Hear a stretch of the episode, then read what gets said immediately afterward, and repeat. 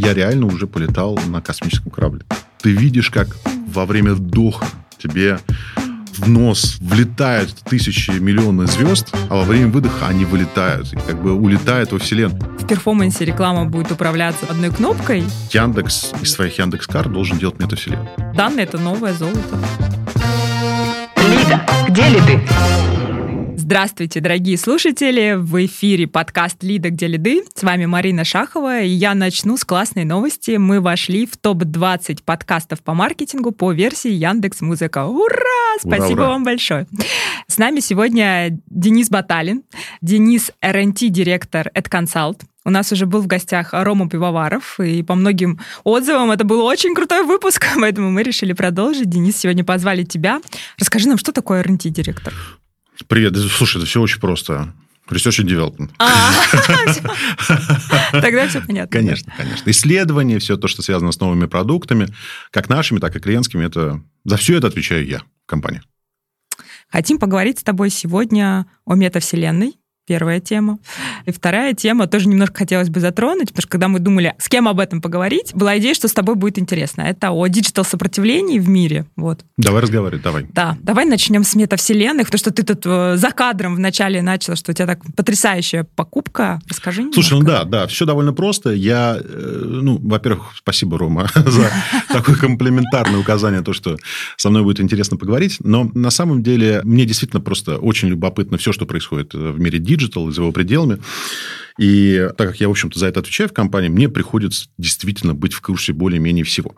И с метавселенной вообще очень интересная история, что я такой был а, немножечко оппортунист и вообще не верил во всю эту историю еще несколько лет назад. Ну, то есть, мне казалось, что, ну, как бы все очень классно, замечательно. Я говорю вообще широко про VR, AR, потому что большинство проектов, про которые мы знаем, да, про HoloLens и так далее, ну, в общем, мы все, что наблюдали, это миллиардные просто деньги туда вбрасывают, делаются инвестиции со стороны Гугла, а на выходе пшик. Да? Все те шлемы, которые мы с вами расхаживали, было очень прикольно там покататься на американских горках внутри, но это было все настолько далеко от того, что нам обещали, причем обещали не только те чуваки, которые стояли там рядом с кинотеатрами, оборудовали вот эти VR-залы, но и большие тройки, четверки КПМГ, когда они в своих э, планах по маржинальности и доходности разных вертикалей нам бесконечно утверждали и доказывали, и показывали, что ближайшее будущее – это будущее VR, AR.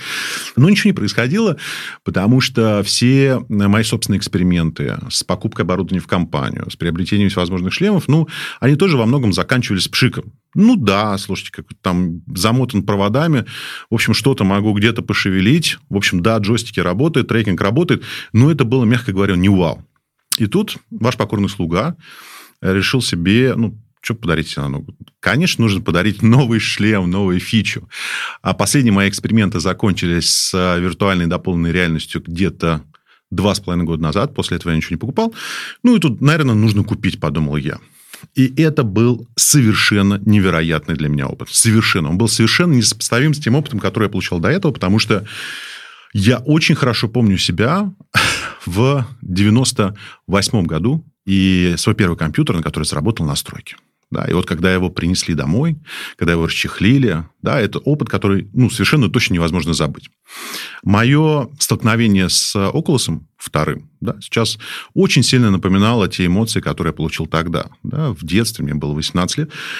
Это был совершенно невероятный опыт. Да, все то, о чем написано так или иначе в, я не знаю, книге «Лавина», да, на которой очень любит э, ссылаться Марк Цукерберг, вот я все почувствовал. А самое интересное, что он решил реализовать действительно почти полноценный сценарий и саму по себе книгу во всех тех проектах, которые так или иначе связаны с метавселенными, о которых он нам постоянно рассказывает.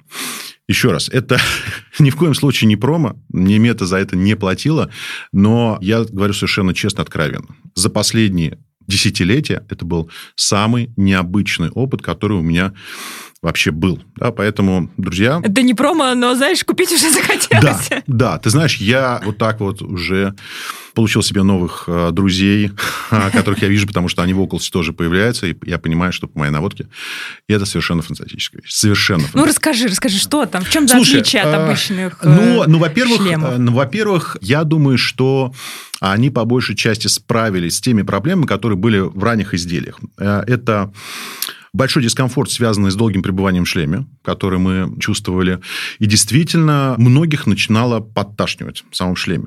Я уж не знаю, как они эту проблему решили. Мне кажется, что во многом за счет новых трекеров возможность увидеть сквозь шлем, я сейчас буду говорить простым языком, твое окружение, потому что в любой момент времени ты можешь переключиться и как бы пускай в черно-белом режиме, увидеть свою комнату, да, потому что в ранних шлемах это было невозможно.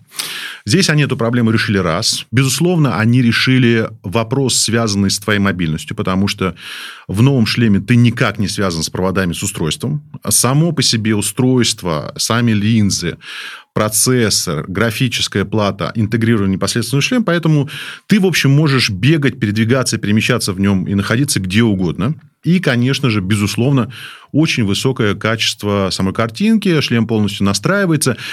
И совершенно фундаментальное отличие тех манипуляторов, которые сейчас используются, от тех, которые используются в ранних версиях. Да? То есть, это штука, которая уже совершенно не похожа на джойстик. И в какой-то момент, находясь внутри VR, да, вне зависимости от того, что это окружение, твоя комната, которая у тебя там есть, она настраивается внутри, или ты находишься в игровой среде, или ты находишься в любом месте, у тебя появляется ощущение, что у тебя не джойстики, а это просто твои руки, которыми, ну, ты как-то вот взаимодействуешь с объектами, предметами в самой виртуальной среде. И это, конечно, не передовой опыт, потому что все начинается с твоего некого окружения, которые ты получаешь там, оно настраивается, ты можешь находиться недалеко от горы Фудзи, да, и там все эти прекрасные бонсаи тебя окружают, там горит камин, что-то еще. Ну, в общем говоря, в любом месте, о котором ты так или иначе мечтал. И я понимаю, что, например, для меня вот этот опыт, он является во многом точкой бифуркации. Потому что вот теперь я понимаю, а, почему мета с такой интенсивностью и скоростью сейчас по всему миру строит свои демонстрационные залы, просто для того, чтобы люди могли получить этот опыт и понять, что им без этой фигни никуда. И б, что, конечно же, для огромного количества наших да, современников это будет великолепной возможностью получить все то, что они не могут получить в реальной жизни, получить это в виртуальной жизни. Прям во всех смыслах этого слова. Кажется, что то, что находится там внутри, гораздо более желанно, даже мне, да, для меня, чем то, что находится в офлайне уже сейчас.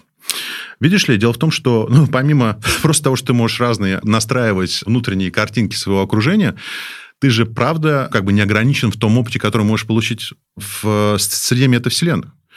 Ну, слушай, скажи, пожалуйста, часто ли ты в своей жизни, офлайновой, там, имеешь возможность поговорить э, анонимно, ну, допустим, с каким-то гангстером? А может быть, проституткой, а может быть, в казино поиграть, а может быть, посмотреть какие-то работы, которые ты никогда здесь не увидишь. Или, может быть, увидишь, но для этого тебе нужно ехать в музей Прада. Здесь все это доступно. И доступно буквально через несколько секунд после того, как ты этот шлем надеваешь. Поэтому еще раз повторюсь, что для меня вот этот опыт, он стал очень значим. Я честно могу сказать, что только не смейся, пожалуйста, но я понял, что мне крайне важно а, находиться не только внутри всей той экосистемы, которая зарождается, но и снаружи. Поэтому я скорректировал свою программу обучения, да, и сейчас со страшной силой отрабатываю там курсеру во всех э, видах и программах, которые только возможно. Все, что связано с VR-разработкой, Unreal, Unity, в общем, все это я сейчас со страшной силой потребляю, вгрызаюсь, потому что прекрасно понимаю, что в широком смысле слова это мое будущее мое будущее. Ты знаешь, я будущее лет... всех нас, судя по всему. Ну, очевидно, да, просто мое будущее как рекламщик. Потому что, естественно, что то, что происходит там внутри, с точки зрения рекламных интеграций, с одной стороны, нам понятно, все те же самые баннеры, наружка, все что угодно, но есть э, отличительные особенности. И они связаны прежде всего с иммерсивностью той рекламы, которую там получаешь. Да, не просто прошелся мимо там билборда или не просто тебе что-то показали в какой-то речмедиа, да, а ты вроде как с этим позаимодействовал.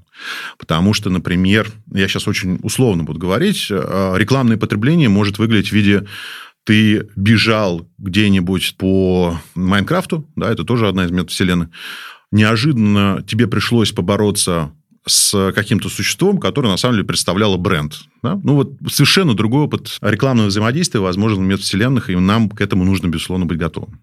Извини, что это просто Слушай, такое... Знаешь, у меня просто до разговора с тобой к метавселенным был скорее вот в текущих реальностях больше скепсис, э, что это, да, это будущее, да, там, но не будущее там завтрашнего дня. Хотя я всегда говорила, что нам кажется, что у метавселенной это еще очень далеко, но если посмотреть на игры, в которые уже играют наши дети, то это, по сути, уже метавселенная. Ну, да, Тот же ты это я да. вот до Нового да. года. Я тебе серьезно говорю, ты это я до Нового года.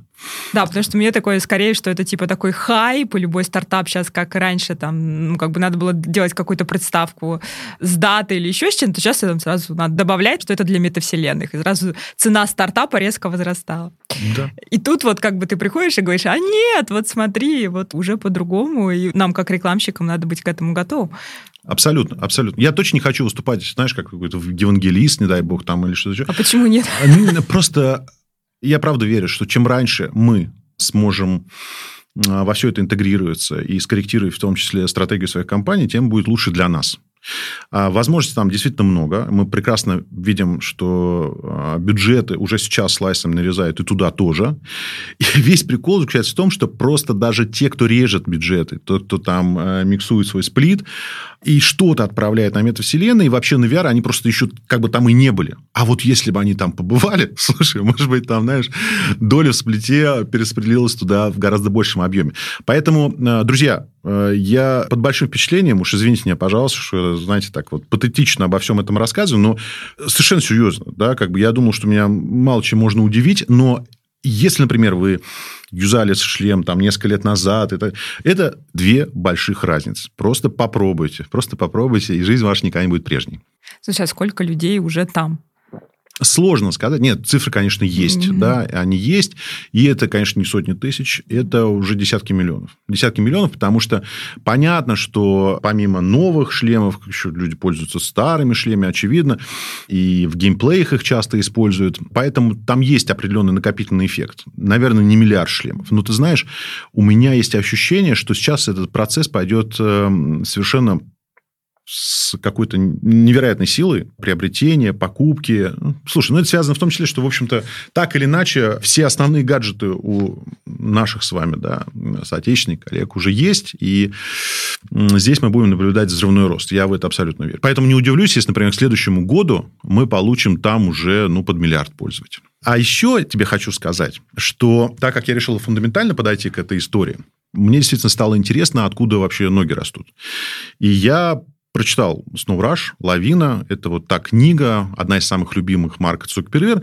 Я ее прочитал, и тоже она меня смутила и в хорошем смысле, и в плохом, потому что большинство вещей, которые он и его команда реализовывают внутри метавселенных, и это, по сути, еще раз повторюсь, это содержание этой книги. Слушай, ну, я не читала, поэтому можешь вкратце? Потому что я думаю, многие тоже, кто нас слушает, Да, я просто очень не хочу спойлерить, но речь идет о том, что есть офлайновый мир, и он ну, не такой прекрасный, как можно было бы ожидать. В нем уже все хорошо, есть какие-то технологии, люди живут по-другому, вот, лучше, чем многие из нас сейчас.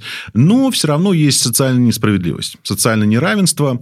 И в небольших невзрачных квартирах, а то и не квартирах, где-то гаражах, разные люди, которые могут себе позволить, здесь возникает вопрос про некий золотой миллиард, могут себе позволить устройство входа, а они проводят свою жизнь совершенно другом качественном уровне в неких как раз метавселенных. Ну, я не буду рассказывать всех подробностей, но, в общем, суть в том, что действительно есть аватары, которые живут вот там. Эти аватары не просто существуют, они являются твоим собственным продолжением. Они могут взаимодействовать внутри этой метавселенной друг с другом. Там, естественно, происходят разные интересные события в самой книге, связанные и с метавселенными, и с аватарами, и с героями. Там есть и любовный треугольник. В общем, все на свете. Но какие-то куски самой книги вот реально. И там связанные с аватарами, и связанные с самой концепцией метавселенных, и перемещений между вселенными, и того, как организовано твое пространство там, в самой метавселенной. А у меня было ощущение, что, ну, как бы, слушайте, когда писался white paper, там, да, сказали, ребят, никаких white paper, вот давайте вообще даже технической документации не будет. Берите, пожалуйста, страницу 65 и сделайте мне так же. А и теперь, пожалуйста, еще возьмите 122 и 130. У тебя будет ровно такое ощущение, когда ты прочитаешь книгу, потом наденешь шлем, ну и чуть-чуть там взаимодействуешь с разными, с разными мирами, которые сейчас существуют. Вот, э, еще... Можно сейчас да, просто да, про конечно. книги закончим? Да. Просто, мне кажется, это один был из выборов, почему в итоге, да, там, интернет, да, моя специальность, когда я училась в институте, была еще книга Сергея Лукьяненко, она называлась, по-моему, «Глубина». Угу. И это тоже, по сути, про, ну, как, как вот сейчас называть метавселенной, и все, что ты описывал, там тоже это есть. 3D-аватары, люди, которые проживают свою вторую жизнь, там внутри работают, выполняют какие-то функции и так далее. И у меня очень долго, после того, как я ее прочитала, было ощущение, что это вот-вот произойдет. Вот-вот mm-hmm. это произойдет, вот-вот должны изобрести там 3D-шлемы. Я его называла тогда это 3D-интернет. вот. 3D-интернет должен появиться. И не происходило ничего, сколько там уже прошло после этого, очень много времени. Скорее всего, поэтому возник такой скепсис, что не происходит, не происходит, может быть, там и еще пару десятков лет должно произойти. Ну, то есть я к тому, что и в российской действительности тоже, думаю, многие, кто читал эту книгу, тоже ее знают. Может быть, как раз на Сергея Лукьяненко тоже повлияла вот эта вот книга, про которую ты запросто, говоришь. Запросто могло такое быть.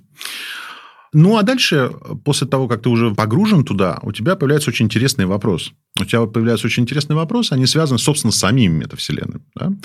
Потому что, естественно, начали пилить все, кому не лень их. И понятно, причем здесь NFT, потому что ну, это фактически цифровой незаменяемый токен, и ты, условно, свой аватар там можешь завесить так, как тебе надо. И все будут ходить и думать, боже мой, как он себе смог позволить это там ремешок для часов. Здесь все очевидно. Но мысли, которые появляются вокруг этого, они уходят дальше. Потому что есть, например, метавселенные, даже в нашей действительности, которые себя еще таковыми не осознают, но они буквально в шаге от того, чтобы ими стать. Может, это прозвучит очень странно, но с моей точки зрения Яндекс из своих Яндекс.Кар должен делать метавселенную. Да, точно так же, как 2GIS должен делать метавселенную, потому что все готово. Ну, там осталось дорисовать объекты, распродать участки, и вот тебе, пожалуйста, готовые метавселенные, которые достаточно понятный, простой вход, а, не требуется, ну, каких-то дополнительных титанических работ, потому что основной костяк метавселенных, которые сейчас только еще простраиваются, они же, ну, примерно все по одному и тому же принципу работают. Появилась какая-то метавселенная, которая называется Earth 2, да, Планета 2. Его сначала ребята заявляют о том, что у них будет прекрасная метавселенная, но это надо сделать очень громко, с привлечением инвесторов и, соответственно, пиара. Потом они начинают э, делать некий прообраз этой Земли, этой планеты, ну, что-то там, знаешь, на уровне просто чертежа, и вот, вот здесь у нас вот Калифорния, вот здесь у нас, пожалуйста, Луна. Потом они продают участки, вот, ничего нету, ничего нету на Потом самом деле. там же надо что-то еще делать. Конечно, есть, это конечно. не просто ходить игровые, по улице. Игровые да? механики, различные скрипты. То есть, ничего этого на самом деле нету. А здесь, получается, у нас уже есть метавселенные, которые себя таковыми не осознают, им понятно уже, что можно делать, как можно делать, и я уверен, что это будет таким большим вызовом для большого количества картографических сервисов. Ну, не вызовом, возможностью потому что как бы, они понятные, простые, и, что немаловажно, достаточно просто интегрируются в нашу повседневную жизнь, потому что мы так ими пользуемся. Да? Просто добавить дополнительную линзу, AR или VR. Слушай, вот но все равно там же должен быть какой-то смысл нахождения, да, ну, условно, хорошо, ты погулял там рядом с горой Фудзи, посидел mm-hmm. рядом с камином, поплавал, не знаю, в бассейне, но все равно тебе же, ну, как и в жизни, должны быть какие-то задачи, да, какие-то цели. А, а это, собственно говоря, то, что называется earn to play. Играй, зарабатывай, зарабатывай, играй. И это причина, по которой в ближайшем будущем, я в это искренне верю, классические игры, казуальные, онлайн, все, собственно говоря, они претерпят очень большие изменения именно в сторону формата earn to play. Там, play to earn, да? Вот. Это ответ на твой вопрос. А что там, собственно, делать? Ты проходишь квесты, зарабатываешь хорошо внутриигровую валюту. Ты убиваешь монстров в метавселенных, зарабатываешь валюту, которую потом можешь... Ну, и так далее, и так далее. Да, это вот дивный, новый, интересный мир, еще раз повторюсь, который э, невероятно будет засасывать наших соотечественников. Ужасно. Э, ну, и во многом, если ты успешный игрок, да, если ты профессионал, а, позволять тебе зарабатывать денег достаточно, чтобы, в общем, оттуда не вылезать. Да, не вылезать. В прямом смысле. Конечно, есть э, ну, некие социальные проблемы, связанные с тем, что там, если все будут э, зарабатывать себе на жизнь в игровой среде, в виртуальных мирах, в метавселенных, то кто будет вот мусор убирать здесь на улице? Роботы. Да. Но... У меня есть ответ на этот вопрос. А в это я уже, к сожалению, верю как-то меньше. Меньше? Да. Но ответ есть в книге Snow Rush. Потому что речь идет про золотой миллиард. И он особую отсылку делает на то, что... Только золотой миллиард там может да. быть в этой Ну, а остальные просто не могут себе позволить. Да, из-за устройства и всего остального. Поэтому интересная история. Очень интересная, забавная, неожиданная для меня, потому что я ну, в этом смысле был скептиком еще год назад. Ну, я видел отчеты и прогнозы, еще раз говорю, я смотрел КПМГ, Pricewaterhouse, все говорят, что все это вертикаль роста, а я не видел вообще это вертикаль. Мы были и в Стокгольме у коллег, одна из таких очень интересных студий, которые там разрабатывают игровую среду, и в Долине с ребятами встречались, э, которые специализируются на... Ну, и все казалось, что это, ну, как бы такой просто хайп небольшой, ну, прикольно сделать там этикетку для вина, который с тобой разговаривает, но не более того. Еще раз, это не убедило меня в том, что это будет какая-то ревущая вертикаль, но сейчас я полностью поменял свое мнение. Ох. Да, да, да, да. Надо покупать. Добро пожаловать в секту. Да. Хорошо. Слушай, а бренды, что, что брендом-то уже сейчас сюда двигаться? Я думаю, что во многом да. И для нас здесь, для агентств, большое окно возможностей, потому что, ну, слушай, я уверен, что Самый частый вопрос на дебрифингах, на брифингах э, от клиентов, мы слышим, что у вас там есть новенькое, давайте вот новенькое. Поэтому за новеньким нам придется идти туда, нам придется в Децентраленд открывать э, для каких-нибудь э, сетей зоотоваров в самое ближайшее время магазины для банков, отделений. Я абсолютно в этом убежден. Ну, просто потому, что, к сожалению, у нас есть уставший формат. Их много, они не нравятся рекламодателям, брендам, ты прекрасно это знаешь. Э, ну, буквально недавно только мы работали с одним крупным медиахолдингом, и я прям почувствовал эту боль, как сильно бренды, например, устали от классических спецух. И главная кричащая фраза брендов – дайте нам что-то новенькое. Как только у нас появились какие-то новые инструменты, даже самые смешные, самые недорогие, AR-маски. Ты же помнишь прекрасно, какой был чат-бот, какой был хайп. Но здесь все как бы не так просто. Это тебе не просто взял там, э, быстренько настроил Яндекс диалоги, и все у тебя полетело. Нет, здесь надо разобраться. Здесь появляется красота, визуалка, здесь появляется объект, да, их нужно отрисовать. И сценарий. сценарий. То есть изначально есть сценарий. большое изобилие сценария. Абсолютно. Сценарий. Абсолютно разные иммерсивные другие техники, которые ты там себе можешь позволить, но ни в одном другом рекламном формате, по сути, нет. И, с одной стороны, есть окно возможности, а с другой, а кто вообще все это будет делать? Ну, сценарий мы напишем с тобой, прекрасно. А вот дальше? Потому что, конечно, на Upwork есть фрилансеры, э, но, извини меня, они там сейчас по 92 доллара за час ну вот, которые, да, собственно, все это рисуют, всю эту красоту. Но, окей, закоммитимся мы с клиентом. А кто вообще все это будет реализовывать? Именно поэтому я для себя принял решение, ну, как бы немножечко в это погрузиться, для того, чтобы можно было estimate делать, да, и подбор правильный. Поэтому, с одной стороны, это возможность, еще раз повторюсь, для агентств. Бренды этого точно захотят, и мы видим, что они хотят. И будут хотеть все больше и больше. Потому что есть, э, можно сделать бесшовные, на самом деле, покупки метавселенной-офлайн, и здесь речь идет не только про цифровые товары, здесь идет и про физические товары. Примерил там себе, я не знаю, кидос от э, Nike, да, и вот тебе уже Озон привез. Это все можно реализовать, но кто реализовывать будет, да, как мы будем оценивать эту работу. Здесь для нас, про нас, я имею в виду, агентство, большой вызов, на самом деле. Ну и про то, что в принципе появляется да. новый такой большой пул возможностей, Абсолютно. в том числе и куда развиваться Абсолютно. специалистам дальше, да. Знаешь, какая сейчас история с программистами, что ну их правда очень мало, их с ними правда очень сложно. Похоже, вот э, с людьми, которые будут рисовать такие штуки, скоро будет такая же тема. Да, да. Слушай, ну ты же тоже видел это выступление группы Эма недавно, где они рассказывали про соотношение 28 к 1, количество вакансий к э, количеству тех людей, которые хотят их занять. Я думаю, что здесь соотношение будет еще выше. Собственно говоря, откроя там, не знаю, Двика, Дейчи, мы увидим, как сильно не востребован, да, потому что ну, буквально отрасль индустрии кричит, что дайте нам тех ребят, которые могут делать визуализации, хорошо, пожалуйста, сценарные практики для виртуальных миров. И это большой вызов для индустрии. Но я думаю, что мы с ним справимся. Мы конечно. с ним справимся, конечно, конечно. И так такое ощущение сейчас, что очень много информации на наш человеческий мозг. Это еще без метавселенной, просто социальные сети, мессенджеры. То есть и так вот, ну там открываешь, тебе iPhone говорит, у вас сегодня там 10 часов э, мессенджеров, переписок, э, ваших приложений рабочих. И И как бы уже люди не справляются, а тут это еще без метавселенных, да, там, когда у тебя вообще тотальное погружение. Как и следствие такого уже текущего цифрового там, цифровой нагрузки, то, что очень сильно за прошлый год выросло количество антидепрессантов, которые люди принимают. Выросло количество панических атак. А, ну, может быть, с коронавирусом связано, не знаю. А, есть просто некий факт, что это выросло, и есть факт, что выросла тоже цифровая нагрузка. Это без метавселенной. Как человеческий мозг, он вообще... Он справится с этим? Тут не только вопрос индустрии, тут вопрос еще, наверное, какой-то некой человечности. Твой Сможем ли любимый... мы ее сохранить? Твой самый любимый вопрос о сингулярности, что мы с ней стремительно приближаемся. Я думаю, что вопрос подготовки. Очевидно, что многие не справляются из-за fear of missing out, да, из-за фома вот этого, вот, из-за того, что происходит в социальных сетях. С одной стороны, это все эти бесконечно красивые тела и успешный успех, который мы наблюдаем. С другой стороны, обратная сторона медали, какой-то ужас, который проникает в наше сознание, да, на который мы не подписывались. Но очевидно, что многие не только заработают там паническую атаку, но, может быть, что-то похуже. Но мне кажется, что это как раз вопрос решаемый за счет настраиваемых личных фильтров. Ну, не, не то, что типа вот я вот это вот читаю, вот это не читаю.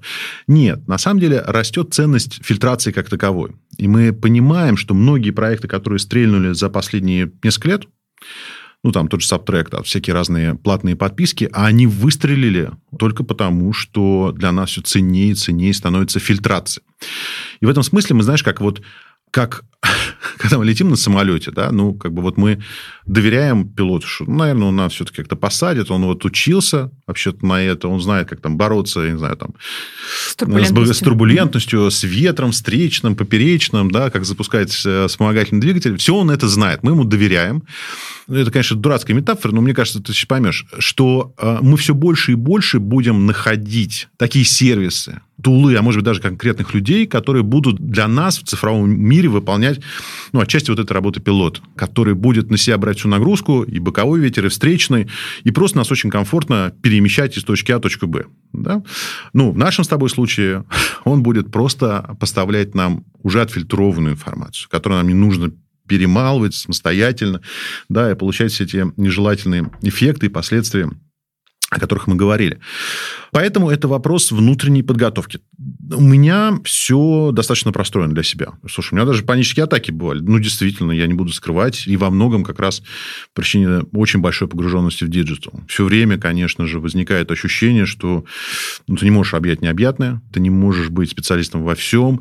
Все равно есть сомнения в части твоего профессионализма, экспертности. И ты знаешь, чем больше я вообще в рынке, чем больше я в практике, да, уже 22 года, тем чаще я сомневаюсь в себе, своих возможностях. Но для себя я как бы решаю эту задачу. И, безусловно, там, там в моем случае это и платные подписки, и э, платные анонсирования, и дайджесты, и все остальное.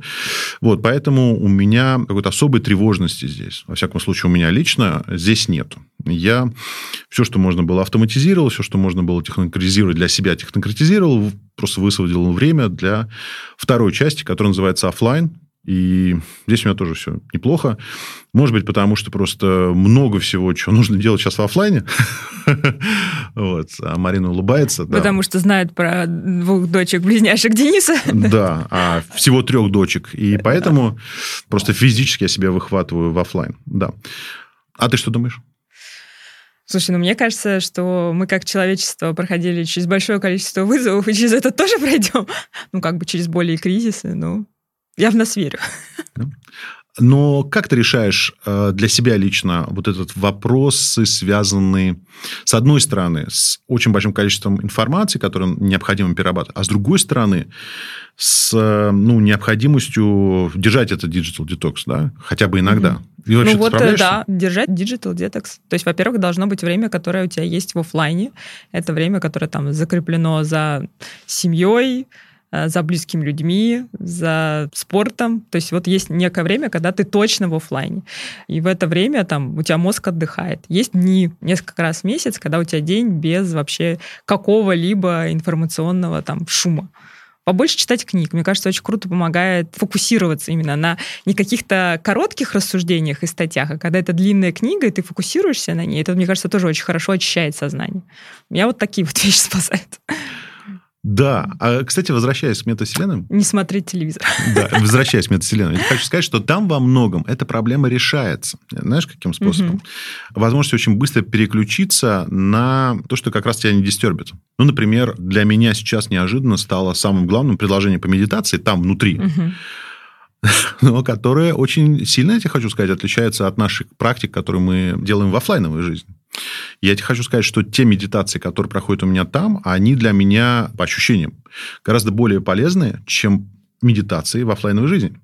Я попробую сейчас объяснить, почему так происходит. Это будет продолжение мысли о том, что там бороться с э, вот этой агрессивной диджитальной средой э, или работать с ней в метавселенной гораздо проще за счет переключения. Вот даже если мы в зале, даже если мы в какой-то designated time, да, зарезервированное, занимаемся медитацией, практикой йога, это все равно происходит ну, в неком окружении, которое тебя как ты понимаешь, дистербит. Ну, оно тревожит, там что-то кто-то где-то позвонил. Что-то. А теперь представь, что ты для медитации, с одной стороны, выбираешь самое невероятное окружение, которое ты даже себе представить не можешь. Ну, то есть, у меня несколько раз там было ощущение во время медитации, что я просто нахожусь в раю ну, просто нахожусь в раю. Не потому, что там, знаешь, какие-то цветы там, или райские сады или кущи. Нет, потому что визуальные эффекты, которые там используются, они невозможны. То есть, у меня нет опыта вообще получения их в реальной жизни, и они еще и взаимодействуют с твоим дыханием. Но представь себе, да, мы знаем прекрасно, что как важно для медитации дыхание, представь себе, что в офлайновой жизни, когда мы во время медитации дышим, мы же не видим, как бы, как наше дыхание взаимодействует с Вселенной.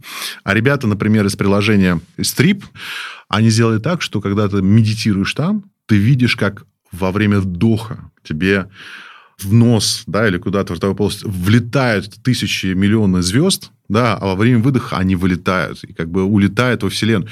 Ну, блин. Фокусироваться легче. Конечно. Вот. И а, ты можешь переключиться очень быстро на это.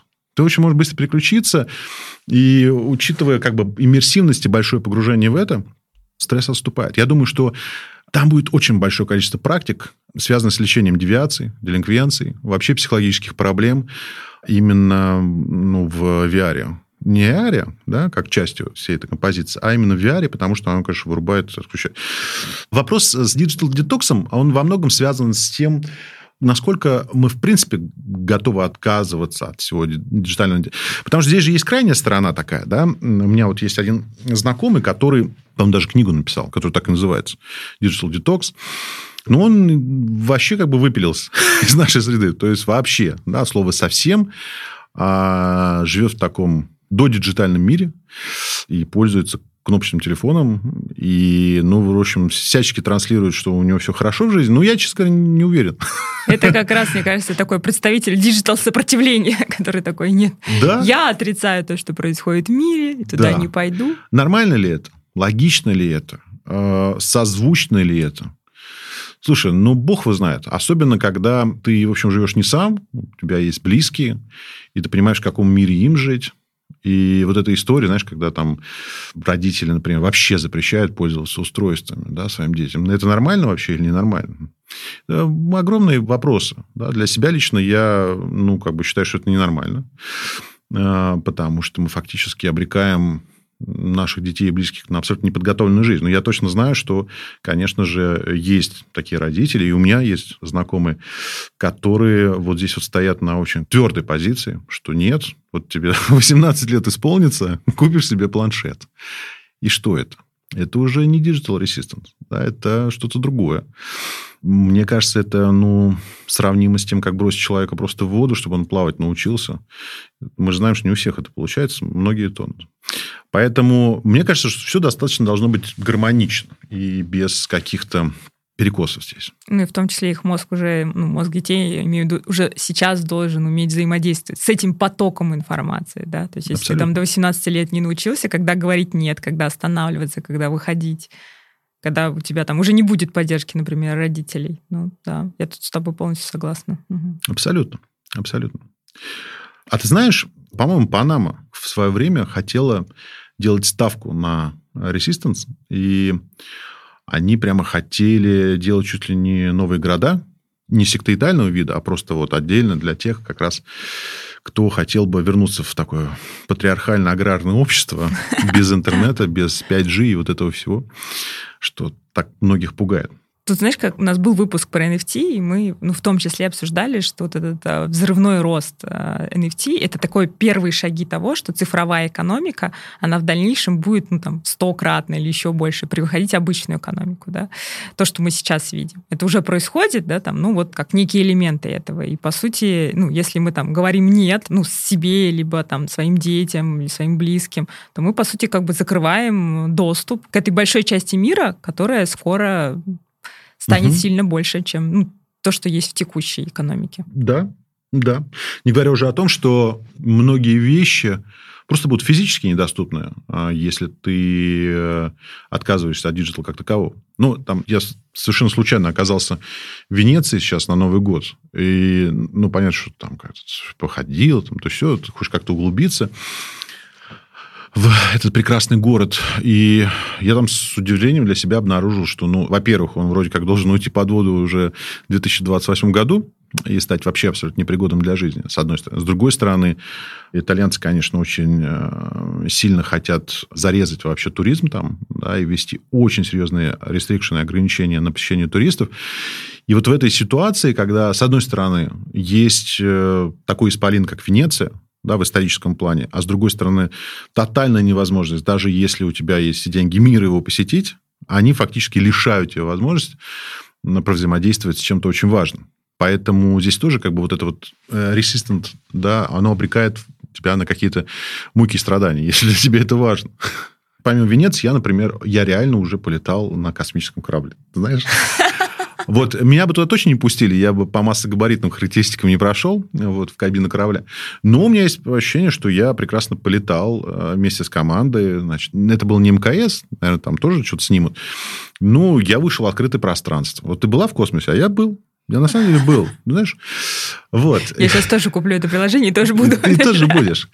И поэтому, ну, как это вообще? Многие вещи действительно будут недоступны, я думаю, в самом ближайшем будущем. Слушай, а вот если там все так доступно, то есть захотел в код, вот так вот, у меня прям много знакомых, которые говорят, я заработаю 2 миллиона долларов и полечу. Вот это мой стимул, это моя мечта, я для этого, там, не знаю, создаю бизнес-империю, потому mm-hmm. что вот я хочу, там, не знаю, через 5 лет туда отправить. А тут раз и все, и вот как бы ты уже получил этот опыт. Ну, вот это, в этом сложность, в этом большая сложность, потому что еще раз, да, для многих наших соотечественников это будет абсолютное замещение, стопроцентно. Я в этом уверен. Ну, как бы после этого они обломаются, скажут, зачем мне нужно вообще летать? Я уже тут слетал, все уже был, потрогал. Вот. Не для меня, слава богу, потому что, несмотря на то, что я говорю, там вроде все есть, и как-то за это топлю, ну, конечно, для меня высшая ценность в мире – это возможность обниматься в физическом мире с нашей планетой во всех ее проявлениях. А когда там, понимаешь, еще вот, я понимаю, там тактильных еще нет ощущений, да? Тактильные уже, уже есть, потому что как раз контроллеры, которыми ты пользуешься, они сделаны таким образом, что они дают обратную связь тебе. И, например, там есть такая обучашка, и ты ее будешь проходить, когда ты будешь, значит, учиться там все это делать. Некое там first steps, да, первые шаги. И тебе нужно будет брать предметы, и у тебя будет полное ощущение, что ты, ну, как бы вот действительно, ты рукой что-то ударишь, потому что есть обратная связь от джойстиков. Ну, она там на уровне вибрации, на уровне каких-то таких вещей. Ну, очевидно, что это не предел. да, да, да. Там прекрасно в прошлом году же получили Нобелевскую премию за изучение э, рецепторов на коже. Ага. Ну и по сути, как один из... Почему именно они, почему ученые, которые эти рецепторы изучают, почему именно они получили, что вот как бы это то, что скоро появятся комбинезоны, которые будут нам... Или, не знаю, тоже шлемы, которые настолько сильно будут передавать рецепт, что у тебя будет и ощущение, что ты с планетой обнимаешься там, в том да. числе. И тогда же что? Все. Даже это будет. Ну, да. Здесь есть хорошая новость для старшей возрастной группы, к которой мы себя уже можем относить, что нам точно будет чем заняться в 80-90 лет. Это абсолютно так. Но, а, знаешь что, я предлагаю вернуться к и digital детоксу, и к privacy как таковому, uh-huh. и к тому, почему многие выбирают для себя digital detox. Потому что очевидная причина, что для многих просто некомфортна среда, в которой за тобой постоянно следят. Да? Именно mm-hmm. поэтому появляется гигантское количество блокеров и всего остального. Нам всем кажется, что ну, как бы вообще все это действительно, ну, как бы кому нам? Ну, европейским Тем, кто... регуляторам, да. GDPR, американским, новозеландским. Мне кажется, что в России это особо не так история остро стоит, но тоже подбирается. И, в общем, мы понимаем, к чему все клонят и как все это будет меняться. Я просто хочу напомнить, что, к сожалению, рекламная монетизация и вот все то, что многим так не нравится, это вообще-то не тот путь, который изначально должен был быть у интернета. Если мы сейчас попробуем забуриться в прошлое, в прошлое, в прошлое еще, да, ко временам, когда интернет только придумывался Тимом Бернесом Ли, его последователями, сторонниками, там же была очень интересная история, от которой фактически мы отказались. Мы просто там была точка бифуркации, когда мы пошли в рекламную монетизацию, потому что предполагалось раньше, что ну, как бы интернет, в кавычках, это такая штука, за которую, за доступ который ты должен был бы платить каждый месяц. А дальше все эти доходы перераспределялись между креаторами. Вот и все.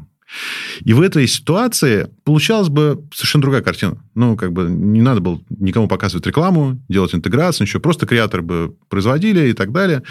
Вот. А ты за счет этого платежа обеспечивал себе, ну, как бы отсутствие как минимум видимых и понятных интеграций. Естественно, рекламные интеграции поставить, но никого бы там, я не знаю, вот стримом... Ну, как стримом... в кино. Да, да, не, да, не мучили. Конечно, как в кино. Как в кино. Но мы по этому пути, с одной стороны, не пошли, а с другой стороны, ты знаешь, вот у меня есть ощущение, что мы сейчас немножечко разворачиваемся в эту сторону. Не, не потому, что там YouTube премиум есть или что-то еще, а потому что мы знаем про прецеденты прошлого года, связанные с э, новостниками. Да, и мы знаем про решение о перераспределении части прибыли, например, того же самого Фейсбука, там, Гугла в сторону ньюсмейкеров Австралии. Мы знаем, как эта история сейчас расходится по всему ну, миру. и YouTube, по сути, как бы тоже Абсолютно. же платит тем, кто создает контент. Если Абсолютно. мы посмотрим на крупных блогеров, это все-таки в основном история ну, не только с рекламой, а история с рекламными как раз интеграциями, похожими да. на да. там product placement. Поэтому мы сейчас можем очень круто повернуться в эту сторону, потому что поступь-то уже есть, и мы ее ощущаем. И отчасти, может быть, это снимет да, какую-то нервозность с повестки. Ну, многих, во всяком случае многих, тех, которым кажется, что за ним следят. Вот. Слушай, ну и следят же, ну что ж, мы давай будем правдивы. Наш цифровой след, он активно используется. Я все-таки такой человек, который считает, что используется чаще во благо, да, для Конечно. того, чтобы более точную рекламу нам показывать. Но, тем не менее, это факт, да, там мы как бы оставляем цифровой след, и этот цифровой след принадлежит не нам, он принадлежит тем, где мы его оставляем. Абсолютно, абсолютно. Я тоже сторонник того, что он используется во благо, и не только э, в интересах рекламы. Мы прекрасно знаем, что наш там Google карты или 2GIS, они, конечно, с помощью машин learning простраивают нам более быстрые пути. Вот, несмотря на то, что мы с тобой успешно опоздали на этот подкаст, но все-таки, да. И э, много слушать, чего еще интересного. Но да, цифровой след нужен. И он как бы такой, потому что на самом деле мы же как бы не пассионарно себя ведем. Вот там, если мы сейчас будем говорить про Facebook, Facebook сказал, ребят, ну, мы прекрасно понимаем, что реклама должна быть релевантной. Мы это отдаем себе этот отчет. И ты знаешь, у них 10 лет есть эта возможность зайти в настройки и рассказать, какую рекламу тебе показывают. Ты честно скажи, заходил туда, нет? Да. Ну, понятно. Просто все было интересно. Слушай, а 99, там, я не знаю, процентов, да, окружающие даже про это не знают. Потому что было неинтересно. И что с ними делать? Да, и рекламной платформе, и рекламодателям, ну, приходится трекать их со страшной силой разными способами. Поэтому здесь это ну, наверное, вот такой баланс интересов всех. Мне кажется, знаешь, что еще такой важный момент, что общество тоже влияет в том числе на Facebook. И почему? Да, потому что Facebook публичная компания, и стоимость акций в том числе зависит там, от их официальной политики, да. И то, что хочет общество, не может не влиять, но в текущей реальности это так происходит, да. То есть тот запрос, который есть у общества, он влияет на большие крупные публичные компании, в том числе на наши IT-гиганты. На что Согласен? Да. Согласен. Если общество не хочет, то им приходится говорить, вот, ребят, мы все, мы готовы там. Что делает Apple? Apple теперь спрашивает, ты хочешь делиться данными со своими приложениями, которые ты устанавливаешь, или нет? По сути, как бы отдают это право уже нам, да, то есть давай, ты сам принимаешь решение, готов, нет, не готов. Вы в своей практике сильно страдаете вообще от этого? Скорее нет, э, но мы точно понимаем, что все идет в сторону максимальной автоматизации. Что, в принципе, большие обладатели трафика, они хотят э, в большей степени, ну, как бы сами принимать решение, кому и когда показывать рекламу. Mm. Ну, и реклама на Фейсбуке — это не реклама на Яндексе и Гугле, Конечно. там все гораздо проще. Гораздо больше площадка сама принимает решение. Вот это там там гораздо меньше настроек, гораздо меньше возможностей, в принципе, на нее влиять. Уже почему, да, потому что они говорят, мы тут сами с усами, и мы сами понимаем, кому что показывать. Мы, вы нам главное скажите, там, сколько должно стоить, мы вам все прекрасненько проведем. И это уже сейчас происходит, да, и как бы вот эта шутка о том, что в перформансе реклама будет управляться там одной кнопкой, ну, в действительности для небольшого рекламодателя это уже не шутка. Мы угу. уже максимально близки к этому, ну, как минимум, социальными сетями. Угу. Поэтому мы не страдаем, просто понимаем, что реклама трансформируется. Гораздо больше вопросов, ну, там, и задач по поводу креативов, и, ну, например, в случае с социальными сетями гораздо меньше к настройкам. Ты знаешь, у меня здесь есть соображение такое очень интересное. Оно связано с тем, как себя ведут сейчас сотовые операторы. Потому что очевидно, что у них есть свой собственный такой Walled но они, во всяком случае, так считают. И мне что-то подсказывает, что они смогли расковырять и HTTPS туннели, поэтому их рекламная кампания, естественно, не буду называть операторы, которые сейчас ее очень активно ведут, она ведется во многом в преддверии вот этого, знаешь, там, 5-6-месячного срока, который сейчас ждет индустрии, до того, как мы потеряем first party data вообще как таковые. И они, мне кажется, очень сильно хотят и выглядит для рынка, как те самые ребята, которые все-таки данные собирают, несмотря ни на что, как те ребята, которые могут предложить именно для перформанс рынка что-то э, на замену тому, что у нас есть сейчас, благодаря First Data как таковой. У меня Знаешь, есть такое ощущение. В принципе, любому клиенту, который может собирать данные, им уже давно пора собирать данные о своих клиентах. Да? Это нужно уже там достаточно давно делать, собирать, структурировать, потому что данные это новое золото, да крупные обладатели трафиком не хотят делиться с клиентами этими данными. Они хотят получать деньги за то, как точно они таргетируются. Поэтому если ты хочешь сам иметь возможность там, ну, таргетироваться на своих клиентов, создавать для них какие-то новые предложения и так далее, ты должен этими данными о своих клиентах обладать. Да, а если у них время, мы не понимаем, потому что мне кажется, что, к сожалению, здесь окно возможностей для многих клиентов уже упущено. Ну, там, где были сильные директора по маркетингу и chief digital офисеры, в общем, все было нормально. И мы знаем, что многие бренды накопили уже очень приличные данные про своих клиентов. Ну, вот недавно Макдональдс сказал про 15 миллионов э, своих пользователей. Да, там разные-разные-разные бренды. Но можно ли за оставшееся время, пока еще есть возможность такая, как бы не только за счет своих ресурсов, за счет внешних ресурсов собрать данные о своей аудитории, мне кажется, у них остается очень мало времени на это. Очень. Буквально там счет идет на, на дни. Ну, вообще, я на самом деле давно говорю, что если в этой... Уже в 22 году, если вы это не делаете, я в 20-м говорила, если вы это не делаете, это преступление. Поэтому в 22-м это уже не преступление. Здесь уже, знаешь, как мы близки к наказанию для тех, кто этого не делает. Слушай, я вот рассказал я-то рассказал, как я на самом деле вот э, с digital детоксом не то чтобы борюсь, mm-hmm. как я решаю для себя эту проблему. А, а что у тебя? Как ты работаешь с ним? Ты говоришь, что я стараюсь тоже вот в офлайне много времени проводить. Можешь чуть подробностей набросать? А, слушай, ну... Э медитация, про которую мы говорили.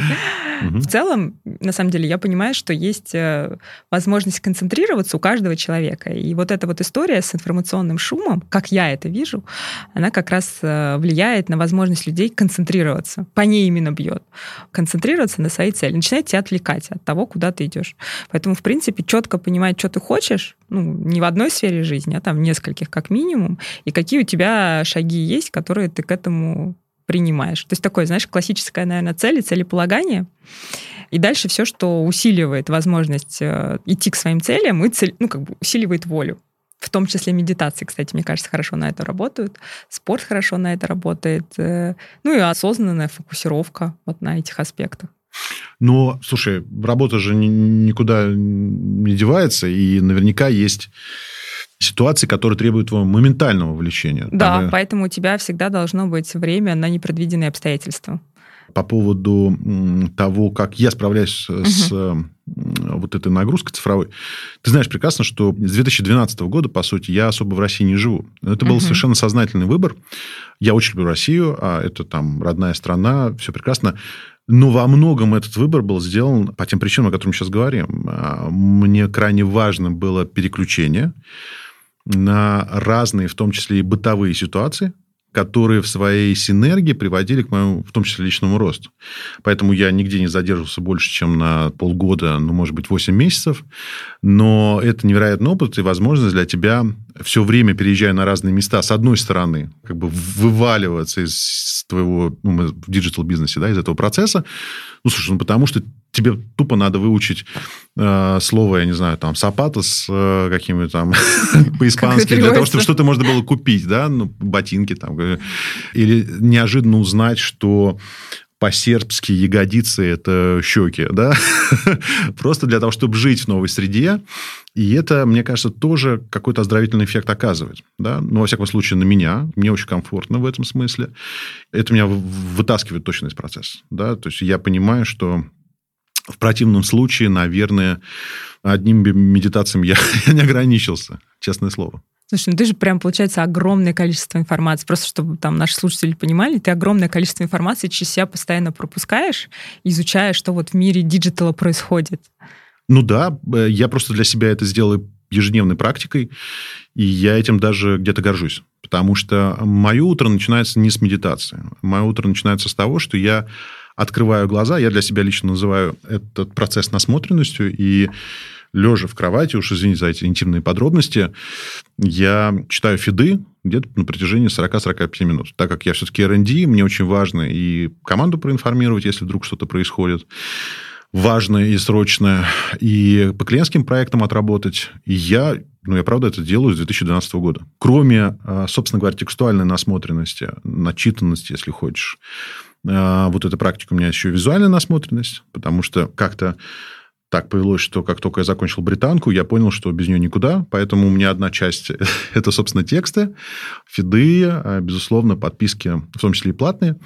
И часть – это, слушай, перелопачивание дрибла, да, биханса, просто каких-то визуально-эстетичных проектов. И это моя такая ежедневная жизнь. Да, на нее уходит где-то час, но у меня появляется ощущение, что такой заряжен на весь день. А если вдруг появляется какой-то инсайт очень важный, на котором мы можем заработать либо мы, либо наши клиенты, ну, так это тем вдвойне приятнее. Слушай, что-нибудь из последних инсайтов, ну, кроме метавселенной, это я уже поняла. Ты знаешь, очень просто. Uh-huh. Так как э, не нужно держать все в голове, я... Тут у тебя телеграм-канал «Золотые трусы», да? Ну, зачем вот прям так? Вот да, придется еще... так. Да, слушай, на самом деле, я да, на него подписан. я выгружаюсь, э, там не все, но что-то я, безусловно, выгружаю туда. Мне было очень интересно, как э, Netflix влияет вообще на экосистему, в том числе и диджитальных коммуникаций. Потому что, да, мы все знаем про Netflix как э, суперкрутую компанию, которой можно многому чего научиться, но, конечно, то, что произошло после Тиндер Свиндлер, да, вот этого фильма, который, я не знаю, смотрели или нет.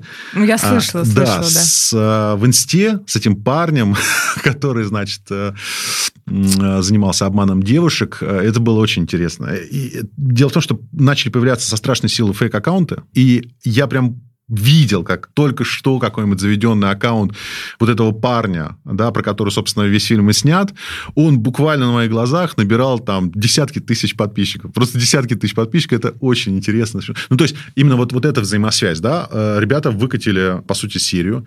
Все хорошо, нормально отработали. Да, там есть конкретная персона вокруг которой так или иначе крутится сценарий. И чпок здесь при делах оказывается Инстаграм со всеми вытекающими последствиями и возможностью, в том числе каких-то людей, которые все эти фейки создают, на этом как-то еще заработать. Для меня это был какой-то не то чтобы там rocket science опыт, но очень-очень интересно. Очень интересно, потому что свидетелем я его был. Слушай, а так это в основном какие-то же технические чисто вещи. Да, кто кого там купил, как это отразится на нас, что происходит там, я не знаю, с Викей, да, почему какие-то бюджеты туда уходят или оттуда выпиливаются. То, что есть в канале, это скорее такая общая, понятная информация. Из смешного и забавного, несколько дней назад тоже я смотрю просто на один из последних постов, к нашему вопросу о нехватке э, сотрудников. Я ехал в Софию, э, Болгария, по дороге и увидел, как на офлайновом билборде значит, приглашали PHP-разработчиков в комьюнити. Но это очень смешно. То есть, я себе представить не мог, когда начинал заниматься, что мы ну, как бы диджитальную специализацию будем размещать на офлайновых поверхностях, да, наружке. Это забавно. А самое забавное для меня лично, это когда некие твои прогнозы которые ты делаешь, и более того, их фиксируешь еще, а они сбываются.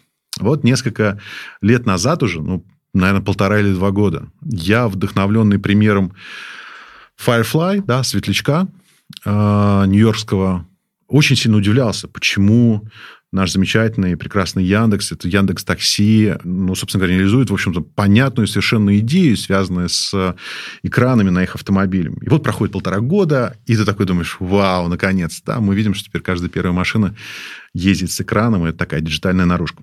Вот, поэтому э, возвращаюсь. Да, действительно, у меня есть средства фиксации. Часть уходит, в, что называется, в клиентские листы, часть в телегу, часть для внутреннего пользования она тоже есть. Вот. А что касается визуалки, ты знаешь, здесь очень интересно, потому что я тоже с 2012 года ввел этот свой проект в Фейсбуке, который назывался «Инсайты дня». Я там собирал просто образы, которые были очень важны. Но, и это, кстати говоря, очень важное предупреждение, как говорится, пользуясь случаем, дальше сами решите, выпиливать это или нет, я прекращаю это делать по причине нарушения мной, представь себе, авторских прав. Вот, да. Я тут проиграл суд. Я расскажу подробности. Они достаточно интересны, забавные и многих предупредят о неблагоприятных последствиях. Несколько лет назад я продал свой медиапроект, который был посвящен одной отрасли. Он достаточно был популярен все хорошо, замечательно. Я даже сейчас специально не буду про него говорить, но я, по сути, продал свое собственное медиа в digital е. Это было три с половиной года назад. И здесь неожиданно от одной организации и многие владельцы медиа сейчас даже поняли, про какую организацию говорю, мне прилетело дело да, через арбитраж, в котором, значит, белым по черному написано, что я за размещение в социальной сети изображения должен теперь кому-то заплатить, ну, собственно, этой организации 100 тысяч рублей. Вот. Это было очень неприятно. А, дело я проиграл потому что, к сожалению, никаких альтернатив проигрыша у меня не было. Вот. Но почему я хочу всех предупредить? Пересмотрите, пожалуйста, ваши отношения и к текущему медиаконтенту, который вы размещаете, и к прошлому медиаконтенту, который вы размещаете. Дело в том, что организация это действует не очень добросовестно. Я даже больше скажу, что, например, в Соединенных Штатах ее бы уже точно подвергли уголовному преследованию, потому что это злоупотребление права. Фактически они через TNI, а, это такой сервис, который позволяет находить все изображения вообще в интернете, они находят изображение, которое наиболее массово распространено среди различных а, медиаизданий. Дальше ищут автора, сделавшего это изображение, и подают массовые иски. То есть, если посмотреть на арбитражную практику, Прямо сейчас у этой организации около 1200 разных дел на достаточно приличные суммы к медиакомпаниям, индивидуальным ну предприятиям, да, это к тебе 100 тысяч, это к тебе еще как частному лицу. Абсолютно. Если ты юрлицо, абсолютно. это было да. бы там уже несколько миллионов. У нас, к сожалению, такая практика, да, какая есть, поэтому Пользуясь еще раз случаем, друзья, пожалуйста, обратите внимание на тот контент, который вы либо использовали самостоятельно, либо кто-то в ваших интересах размещал, либо кто-то без ваших интересов размещал в ваших социальных сетях. Это действительно та реальность, в которой мы живем, и здесь мы прекрасно должны понимать, что к нам может прилететь. Да, но это стало причиной, по которой, я, я, по которой я перестал, собственно говоря, эту насмотренность транслировать общественности. Извините, что пришлось такое уйти в сайдов, но она осталась для личного пользования. Конечно, я все аккуратненько складирую в э, там, аккаунтах своих собственных на Дрибле, на Бихансе и так далее. Денис, спасибо тебе огромное. Мне кажется, такой вдохновляющий разговор, когда не остается уже скепсиса, понимаешь, по отношению к метавселенным. Да. Еще и много инсайтов, мне кажется, по отношению к Digital Detox сегодня проговорили. Я буду ждать от тебя там входящего. Уже там. Хорошо? Да, да, да. Сейчас возьму у тебя ссылочку, где покупал, как что. Хорошо. Поделюсь потом еще и с теми, Спасибо тебе большое за интересный разговор. Очень приятно всегда с тобой встречаться. Спасибо. Еще, кстати, вот про телеграм-канал Дениса «Золотые трусы» я читаю. Не все, но читаю. А, много, теперь, кстати, я тоже знаю, теперь я знаю, кто читает мой да. канал. И у нас тоже появляется свой телеграм «Лида, где лиды», где будут анонсы наших Лида, выпусков. где лиды. Все, я пошел подписываться. Так что подписывайтесь, там будут анонсы выпусков, можно будет задавать гостям вопросы, чтобы не только я думала над ними и наша команда, но и вы тоже. Так что спасибо, что вы с нами. Денис, спасибо большое. Спасибо. Вообще Пока-пока. было. Пока!